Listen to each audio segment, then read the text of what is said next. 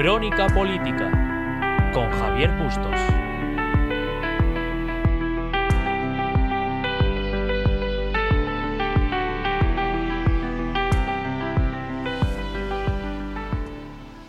Soy Javier Bustos Díaz, hoy es 11 de mayo y esto es Crónica Política. El mundo de la política comienza la semana con dos grandes titulares. El primero de ellos es que por fin se ha constituido la Mesa de la Reconstrucción, que en este caso estará presidida por Pachi López, quien fuera el Endacari por el Partido Socialista en el País Vasco. Y en segundo lugar, aunque esto no es ninguna novedad, la semana comienza con un gran nivel de crispación entre políticos y partidos que una vez más utilizan las redes sociales como vehículo canalizador de esa crispación política. Vamos a ver algunos datos. Los ciudadanos españoles se preparan para afrontar la mayor crisis de la historia desde la Gran Depresión de 1929.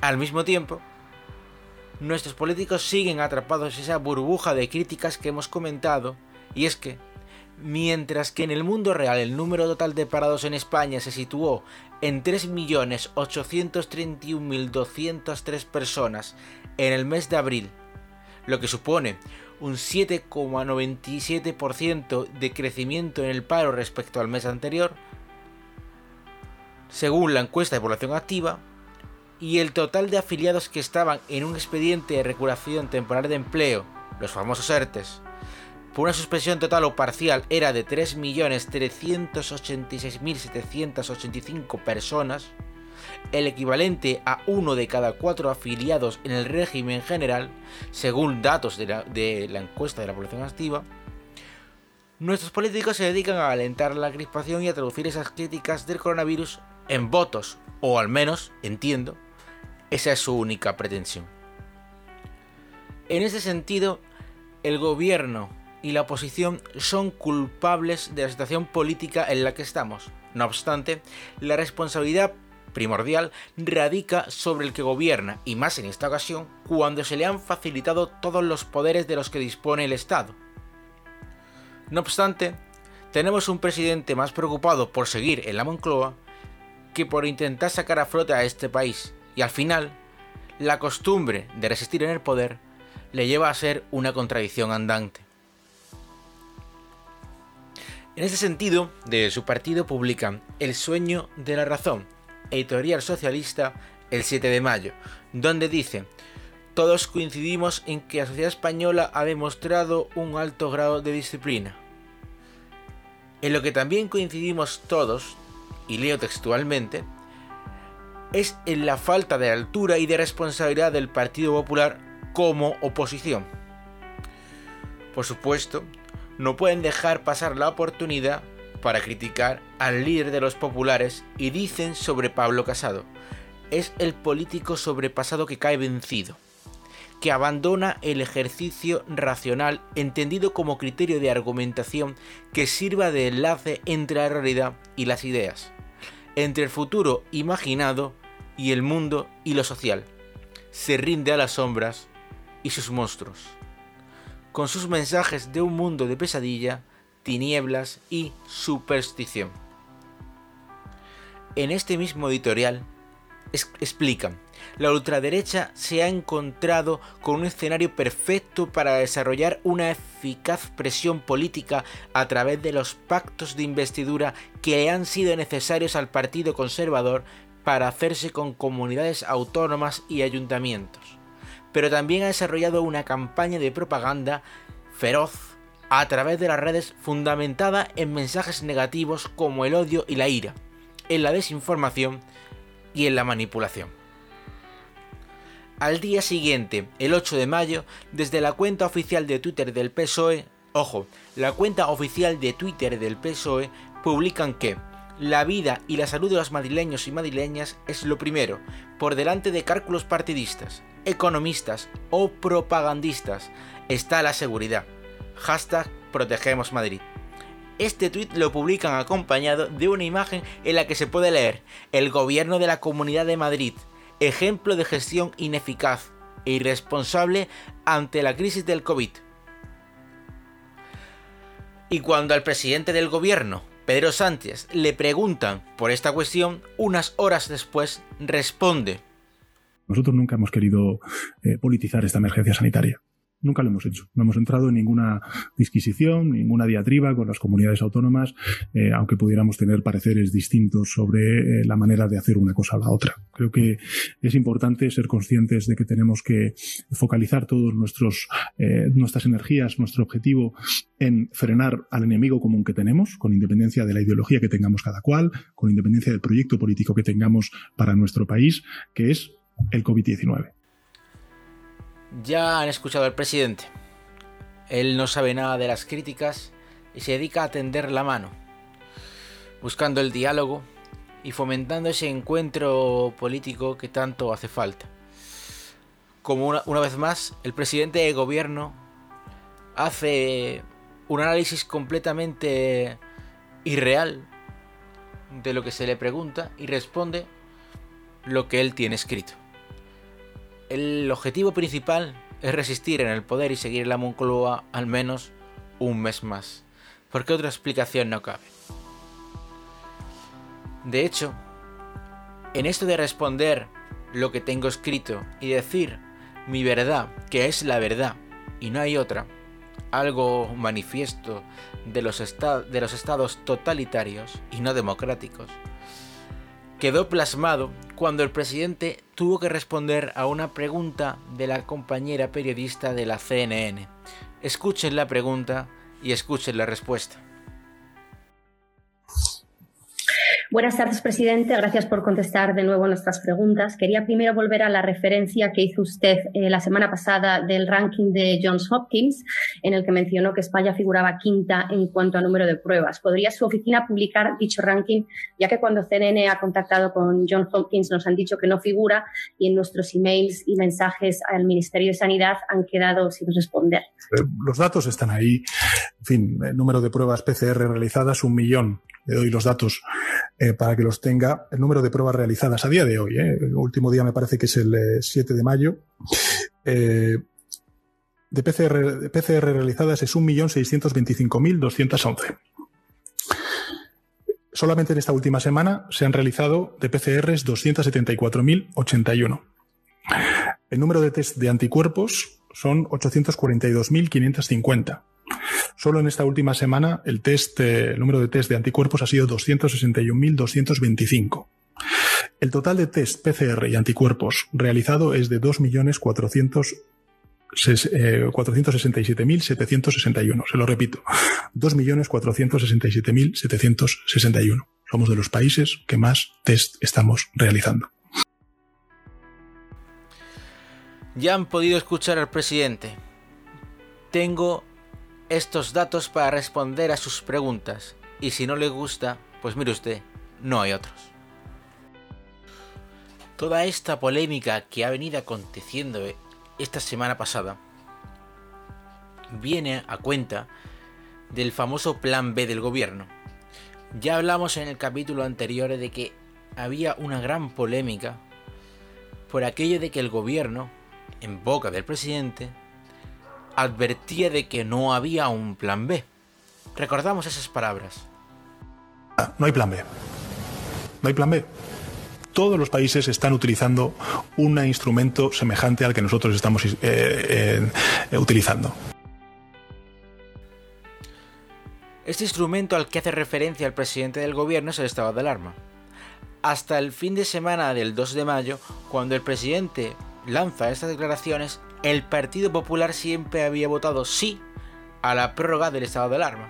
Sin embargo, tras estas declaraciones, donde el presidente dice, oiga, el único plan que hay es el estado de alarma, no tenemos, no contemplamos otra opción.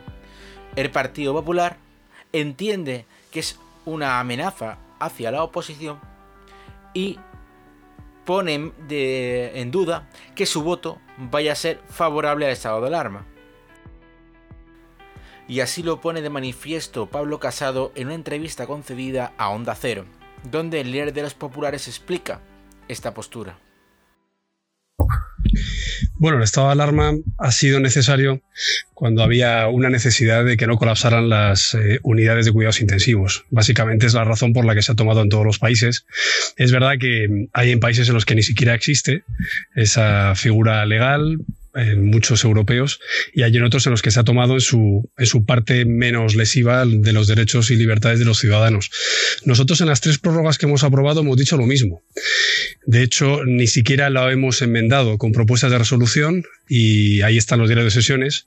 Lo que dije el primer día es porque pensábamos que desbordaba desde el primer día ya el ámbito constitucional, ya que el estado de alarma en nuestra constitución ni siquiera prevé la, limitación de derechos fundamentales como la circulación, la asociación o la manifestación.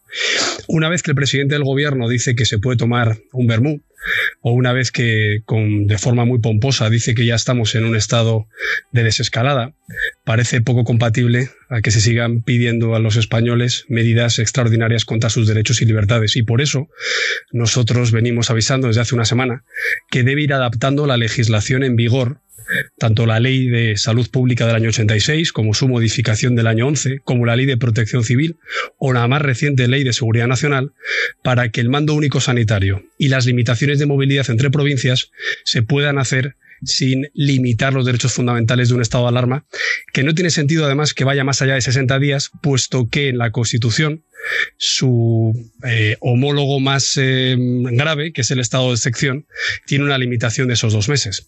Por tanto, esa es mi posición y así se la haré saber al presidente del gobierno cuando tenga bien llamarme, aunque sea para comentar la prensa, como hace siempre.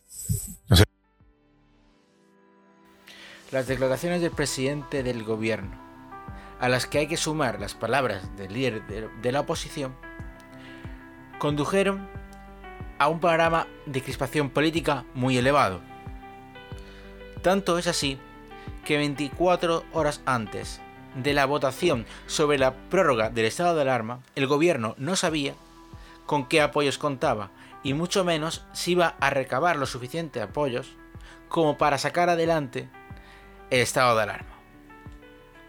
El Partido Popular tampoco dejaba clara su posición y las críticas desde la izquierda eran cada vez más pronunciadas. Ya hemos visto a posteriori todo lo que se sigue diciendo y lo que se continuó eh, promulgando en redes sociales días más tarde.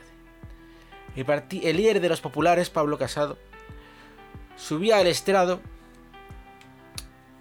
en el Congreso de los Diputados para decir las siguientes palabras. Si nos hubieran insultado un poco más, a lo mejor apoyábamos el estado de alarma. Usted dice que nos tiende la mano, pero una vez de habernos tirado la piedra con la otra. Puro cinismo, pura impostura. Es lamentable el mimo con el que agradece la abstención de los batasumos y la inquina con la que nos trata a la oposición, que tiene, igual que ustedes, muchas víctimas del terrorismo. Y lo que no le tolero es que diga que nosotros maltratamos a los sanitarios. Quien maltrata a los sanitarios es el gobierno que no les da protección y que les manda a trabajar sin mascarillas, sin EPIs y sin test. Un poquito ya de decencia. El señor del no es no ahora va de pactista, pero el hábito no hace al monje señor Sánchez, ya no cuela. Usted no quiere pactos, usted solo busca culpables de que no haya pactos. De ahí la dualidad hipócrita entre sus portavoces y usted. Para usted las protestas son ultraderechistas. Los que critican hacen bulos y los que no le apoyamos causamos muertos. Esa es su talla moral. Lo que nos cuenta es que esto es un error absoluto. Usted es el error absoluto. El problema en todo esto es usted. Claro que hay una alternativa. No me diga, no, es que usted no quiere, quiere levantar todo y nos quiere dejar a la intemperie. Mentira. Lo que estoy diciendo es que como todos los países europeos, usted tiene legislación básica para modificar. El problema es que cada votación que trae al Congreso sale más debilitado. Cada votación es un suplicio.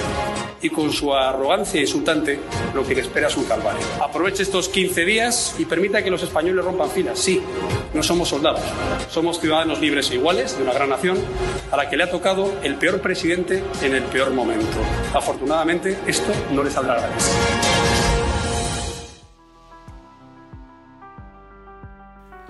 Como han podido escuchar, el discurso que emitió el líder de los populares, Pablo Casado, fue bastante duro. Esto no es el discurso completo, sino han escuchado una serie de extractos que el propio Partido Popular tiene publicado en su sala de prensa. La dureza en el tono no invita a pensar que sea una persona dispuesta a pactar, a votar una abstención. No lo parece. Es un discurso duro, muy duro, contra el Partido Socialista y en este caso sobre todo sobre la figura de Pedro Sánchez. Por lo tanto, estas palabras se transformaron en una crítica constante hacia el líder de los populares. Se le acusó de desleal y de radical, ultraderechista, etcétera, etcétera. Pero el Partido Socialista conseguía salvar la votación gracias al apoyo in extremis de Ciudadanos. Inés Arrimadas decía sobre su apoyo. Quiero recordar lo que hoy se vota aquí. Hoy no se vota la investidura del señor Pedro Sánchez. Hoy se vota si se alarga el estado de alarma 15 días más. Estamos votando si queremos que este sábado se pueda salir sin ningún tipo de control, se pueda coger el coche e irse cada uno a la residencia de la playa, se produzca la caída de los ERTES y de las ayudas, sí, porque ahora mismo están vinculadas, pero nosotros tenemos que pensar en el bienestar de los ciudadanos.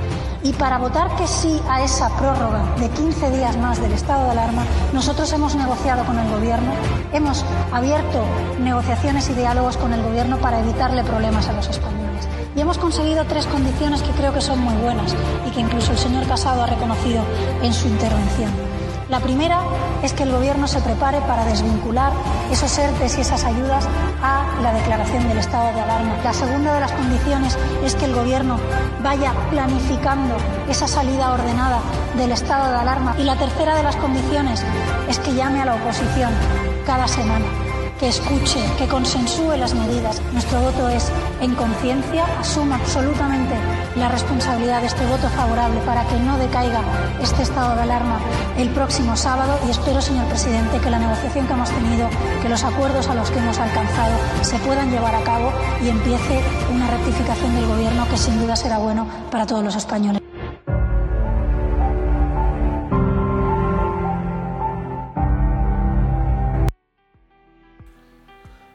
Frente a la actitud del líder de los populares, Inés Arrimadas busca una opción más pacificadora. Da el apoyo para que se continúe con el estado de alarma y recuerda constantemente de que no se trata de apoyar a Pedro Sánchez ni a su gobierno. Es más, no para de repetir que el gobierno tiene 155 escaños, ni uno más, ni uno menos. Sin embargo, todas las voces críticas tanto de la izquierda como incluso dentro del Partido Popular, se planteaban que era un error esa abstención. Y es que, en realidad, aunque la mayoría de esas voces críticas lo que pedían era apoyar el estado de alarma, llegados al punto en el que estaba el Partido Popular, y si no estás de acuerdo con lo que está haciendo el gobierno, y de verdad crees que vamos hacia la ruina, oiga, vote usted en contra. Oiga, usted tiene una idea, sígala. Pero lo que no puede hacer es decir que va a votar no, decir posteriormente que se lo está pensando y abstenerse con un discurso hecho para el no. Hemos oído fragmentos del discurso. Ese discurso no busca conciliar como el de Inés Arrimadas. Ese discurso busca romper cualquier relación con el gobierno. Claro, luego se sucedieron las posteriores críticas. Y es que, apenas 24 horas después de haber conseguido el apoyo para prorrogar el estado de alarma gracias al Partido Ciudadanos, apenas 24 horas después, la vicepresidenta primera del gobierno, Carmen Calvo, sale y dice, y voy a decir algo utilizar el estado de alarma es lo más democrático que puede hacer un gobierno, lo que da más garantía a la protección de los derechos. Es justo al revés de como lo ha criticado y no lo ha entendido la oposición y en particular el Partido Popular. Mire usted, con una ley ordinaria, ningún gobernante, ningún presidente del gobierno le puede decir a un español que no pase de provincia porque en nuestro país están prohibidas las fronteras internas. Con una simple ley ordinaria sanitaria, No se le puede decir a un ciudadano que no puede salir de su casa, que no puede ir a ver a sus padres o a sus hijos, porque estamos protegiendo derechos fundamentales. Dicho de otra manera, la alarma es la manera más garantista, más democrática, más exigente, justo para respetar derechos, no para atropellarlos.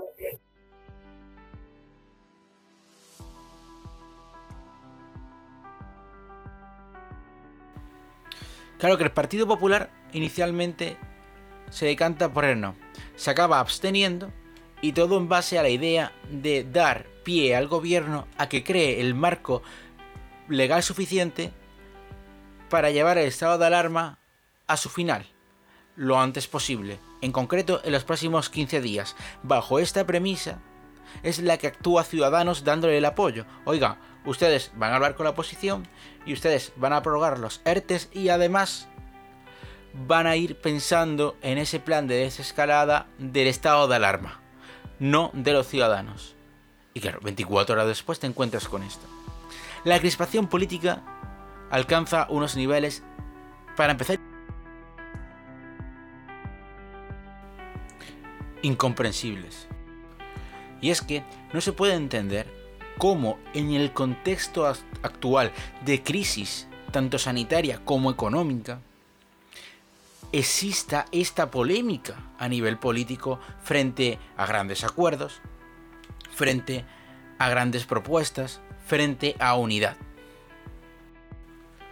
Ya hemos visto la actitud del presidente del gobierno.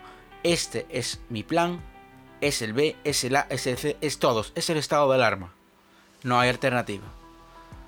La oposición responde en caliente y muy mal, una actitud muy negativa. No puedes amenazar con un no. Bajo mi punto de vista, es un error. No puedes hacer eso. Tienes que decirlo con tiempo, con calma. Oiga, no estamos de acuerdo con esta actitud suya. Oiga, vamos a votar sí, pero será la última vez. Tienen ustedes 15 días por delante para analizar la situación, para abrir el marco legal a esta nueva situación, para crear las contingencias necesarias. oiga, usted no puede decir, no, como el presidente dice esto ya, vamos a ver. Si el presidente lo hace mal, la obligación de la oposición es salvaguardar las garantías de los ciudadanos. Ese es el deber final de la oposición. Ante un gobierno, sea del color que sea, sea quien sea su presidente, que en esta ocasión no está cumpliendo con las expectativas, la obligación de la oposición es ser una alternativa viable. No, si el, presidente, amenaza, yo respondo con otra amenaza. No tiene sentido. Esto nos lleva al principio de esta locución y es esa crispación tan grande, esa crispación tan enorme que se ha creado en estos últimos días. Hablando de esa deslealtad del Partido Popular. Todavía hoy necesitan el apoyo del Partido Popular y en lugar de intentar bajar el tono, la única respuesta del gobierno es odio. Es dar lecciones de moral que no tiene ningún político ahora mismo en las circunstancias que estamos, ningún gobierno local, autonómico, regional, ninguno, está en posición de dar lecciones a nadie. Sí, es una crisis que ha superado a todo el mundo porque nadie, ni en el peor escenario posible, imaginaba que pudiera darse algo así. Estamos todos de acuerdo. Pero oiga, encima ustedes no vengan a dar lecciones. Escuchamos las palabras de Carmen Calvo tras la declaración inicial que hemos escuchado del presidente cuando decía que, oiga, esto no va conmigo, yo tiendo la mano y el acuerdo, al mismo tiempo que su partido criticaba duramente al líder de la oposición. El Partido Popular en el liderazgo del señor Casado ha decidido eh, actuar de una manera muy poco razonable, muy poco razonable, porque la lealtad del apoyo a algunas prórrogas, ya esta última no, era con un discurso tan duro, tan radical, tan agresivo que casi te costaba pensar que lo suscribían y que apoyaban. Yo creo que eso no es bueno para la democracia. En la democracia somos representantes de los ciudadanos, pero los ciudadanos viven pacíficamente, salvo mm, brotes de violencia que los hay siempre, ¿no? Y somos representantes de los ciudadanos, no somos combatientes de unos contra otros. El timón que dirige al señor Casado desde FAES y, en fin, lo que conocemos del hacer político de, de, Aznar, que parece que influye mucho sobre él, conocemos muy bien cómo entiende la política. Si ha pensado que era un momento para acosar al gobierno, se ha equivocado de momento. Ya hemos escuchado esta actitud conciliadora en una entrevista concedida al diario El País por parte de la vicepresidenta primera del gobierno, Carmen Calvo. Y es que no es para menos. La actitud del Partido Socialista en otras crisis ha sido encomiable. Valga aquí, espero que escuchen bien mi tono irónico. Por desgracia tenemos una cosa en periodismo que se llama hemeroteca. Algo que no se suele utilizar mucho cuando no conviene, pero sería interesante porque la gente dice, oiga, no existe algo comparable a esto sí existe, pero se, gracias a Dios, se evitó que se convirtiera en una pandemia como esta. Durante la crisis del ébola, aunque ahora parece que ocurriera hace 20 décadas, durante la crisis del ébola gobernaba el Partido Popular. El presidente del gobierno era el señor Mariano Rajoy y el líder de la oposición era el señor Pedro Sánchez. Este señor que pide lealtad, este señor que habla de unidad. Y desde su gobierno, como hemos escuchado a Carmen Calvo, hablan de un comportamiento. Bueno, es que el Partido Popular, no sé, no sé, no sé cómo pueden hablar así. Porque claro, es que ellos, en una situación similar, pues harían una actitud ejemplar, ¿no? De apoyo, de unidad y de lealtad. Escuchamos las palabras del presidente del gobierno, Pedro Sánchez, por aquel entonces líder de la oposición, cuando tuvo que apoyar al Partido Popular. Hoy España necesita un presidente y gobernar no es únicamente hacerse una foto. Usted no es un presidente del gobierno, es presidente de un desgobierno. Hoy tenemos una vicepresidenta del gobierno que se encarga de la sanidad, una ministra de la sanidad que no se encarga de nada, afortunadamente, pero que usted apoya, y un presidente del gobierno que ni está ni se le espera. Es más, cuando habla deja con la boca abierta a todos los españoles, señor Rajoy. Cuando usted dijo, por ejemplo, aquello de que los colegas europeos estaban encantados con la gestión del ébola que usted estaba llevando a cabo. Mire, señor Rajoy, durante estos más de siete días que lleva al frente de esta crisis su gobierno, aún está por ver que repruebe las viles palabras del consejero de Sanidad de Madrid.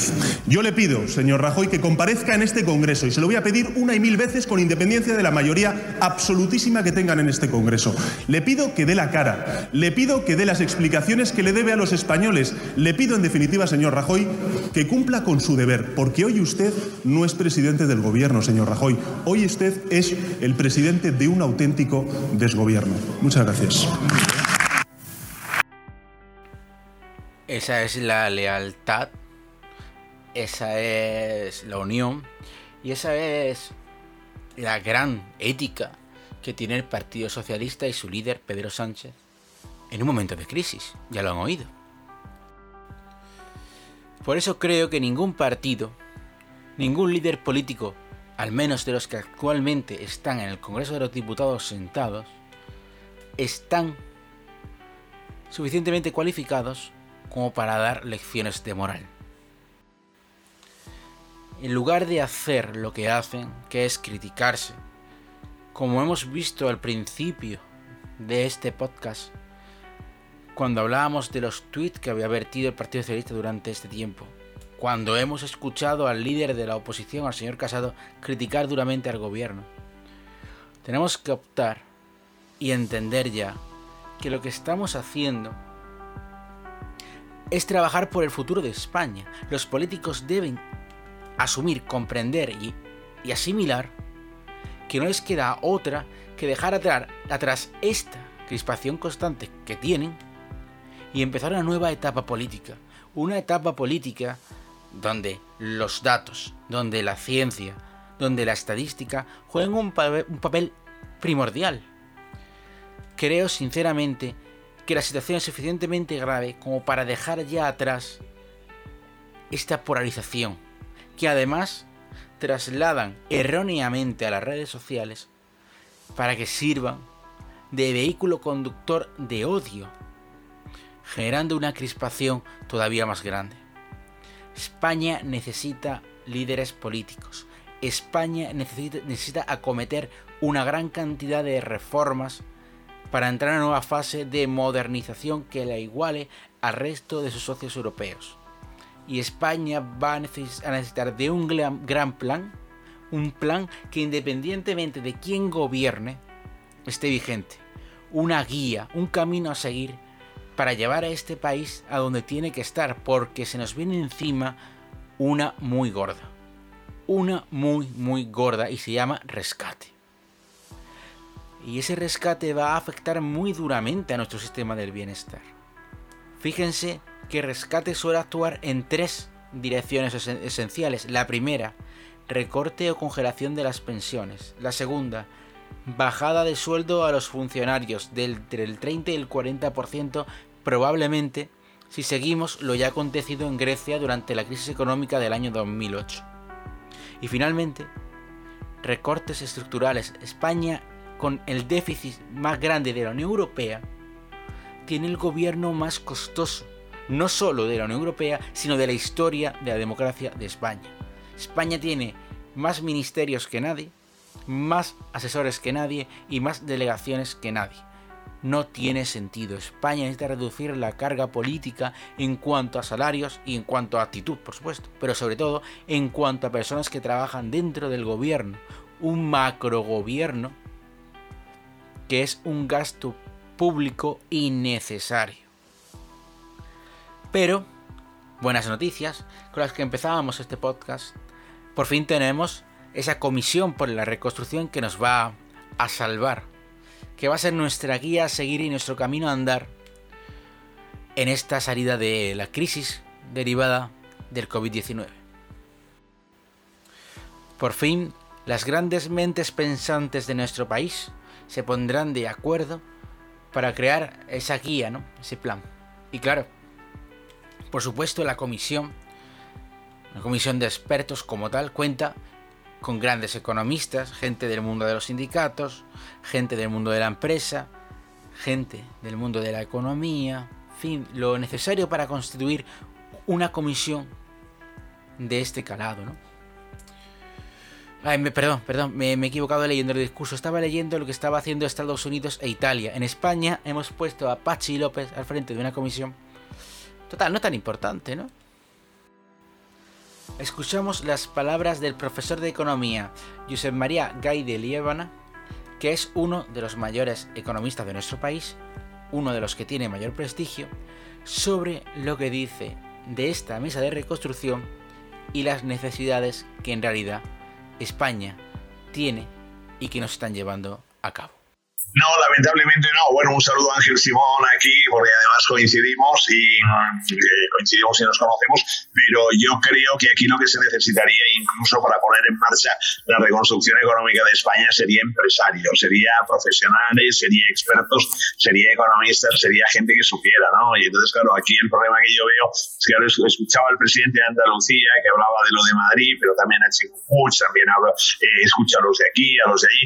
Entonces parece que los políticos entre ellos van siempre luchando entre ellos, entre ellos, entre ellos, y al final no piensan en España ni en los españoles, es decir, están aquí que si yo hago esto para perjudicarte a ti, que si tú a mí y tal, así no podemos ir a ningún lado, al igual que una, una comisión de reconstrucción económica, que no haya economistas, solo hay cinco, pero que no haya gente, o sea, que no haya empresarios, la comparas por ejemplo con Estados Unidos, que está Tim que está Sundar Pichai, que está Satya Nadella, que está Mark Zuckerberg, que está el presidente de Oracle, el de Goldman Sachs, o Vittorio Colao en Italia, que era el ex De Vodafone, un hombre con un prestigio internacional brutal a nivel empresarial. Bueno, claro, es que nosotros aquí, en el momento en el que todo va hacia los políticos, y los políticos, lo decía Paco, es que no han trabajado en el mundo real y por tanto no tienen ninguna experiencia. Esto no va a tirar hacia adelante, Susana. Entonces, claro, aquí una comisión en el Parlamento, ya sabemos que es aquello, ¿no? Para que se muera el asunto. Por tanto, a mí me parece mal y realmente aquí todos hemos de remar juntos. Aquí hay que dejar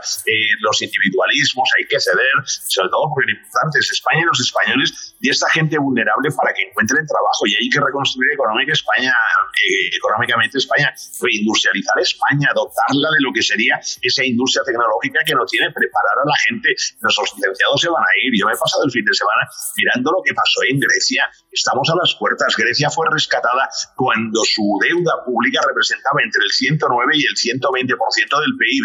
España este año va a estar igual. Por tanto, ojo, porque nos jugamos muchísimo y el rescate en Grecia ha sido durísimo. La gente ha sufrido muchísimo. Los viejos no se quieren morir para que al cobrar la pensión sus nietos puedan comer. Por tanto, quiere decir que cuidado, cuidado, porque realmente esto pinta mal. ¿no? Y por tanto, hemos entre todos de sumar y remar juntos. Y aquí, político y el uno, y dice y el otro y tal. Venga, déjense de puñetas y vamos a sumar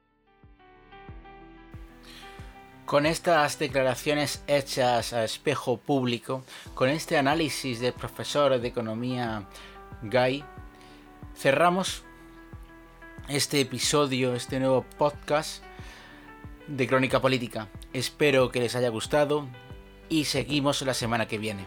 Gracias por estar ahí.